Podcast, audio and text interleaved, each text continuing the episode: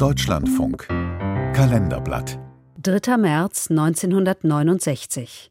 Vor 55 Jahren wurde die amerikanische Elite-Jagdflugschule Top Gun gegründet. Ein Beitrag von Tom Schimmick. They're the best in the fleet, the best in the country, the best in the world. Top Gun. Der martialische Name steht für eine Schule, eine Luftkampfschule, die United States Navy Fighter Weapons School, gegründet am 3. März 1969 auf der Marine Corps Air Station in Miramar, San Diego, Kalifornien. Fluglehrer Jim Lang. Top Gun was half a dozen small tables and chairs. Top Gun. Das war ein halbes Dutzend kleiner Tische und Stühle. Das waren Besatzungen, die voller Begeisterung und Leidenschaft dort ankamen.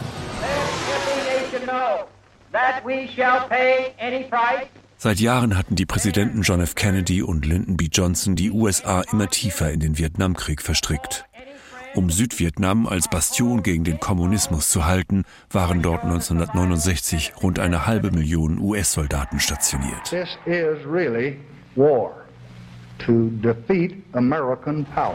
Anfangs glaubten die Strategen in Washington, diesen Krieg schnell gewinnen zu können, vor allem mit gewaltigen Flächenbombardements. Für eine Großoperation mit dem martialischen Namen Rollender Donner absolvierten Kampfflugzeuge der US-Luftwaffe und Marine über 300.000 Flüge. Doch die von den USA als primitiv eingestufte Luftwaffe Nordvietnams zeigte sich viel kampfstärker als erwartet. Über 900 US-Flugzeuge wurden abgeschossen. Wir waren in diesen Krieg hineingeworfen worden. Und da wurde viel gekämpft und nicht viel gewonnen. Anfang 1969 hatte der Marine-Captain Frank Ault einen ebenso dicken wie verheerenden Bericht vorgelegt. Die Tötungsrate der Marine war in den ersten Kriegsjahren ziemlich mager. Sie musste etwas ändern. Ault machte 242 Vorschläge. Einer davon eine bessere Pilotenausbildung. Die Generäle hatten auf den technischen Fortschritt vertraut. Der klassische Dogfight, das waghalsige Kampfmanöver am Himmel, so glaubten sie, sei Geschichte.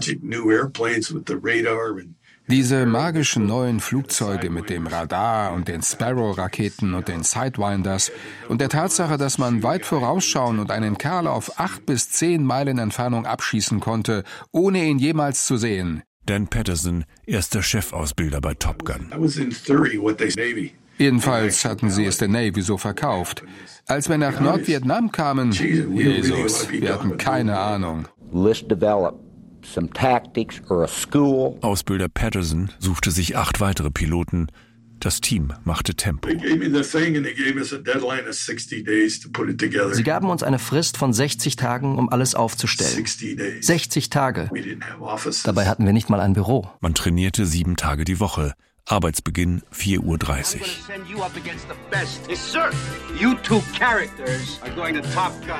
Echte Berühmtheit erlangte die Schule durch einen Film, der 1986 in die Kinos kam, Top Gun. Ein Action-Drama mit Tom Cruise, ein Kassenschlager, der einen Mythos schuf. Ihr seid top, die absolute Spitze unter den Marinefliegern. Die Elite, aber ihr werdet noch besser. Ja, Sir. Cruise, bekennender Anhänger der Scientology-Sekte, wurde vier Jahre später vom Magazin People zum Sexiest Man Alive gekürt.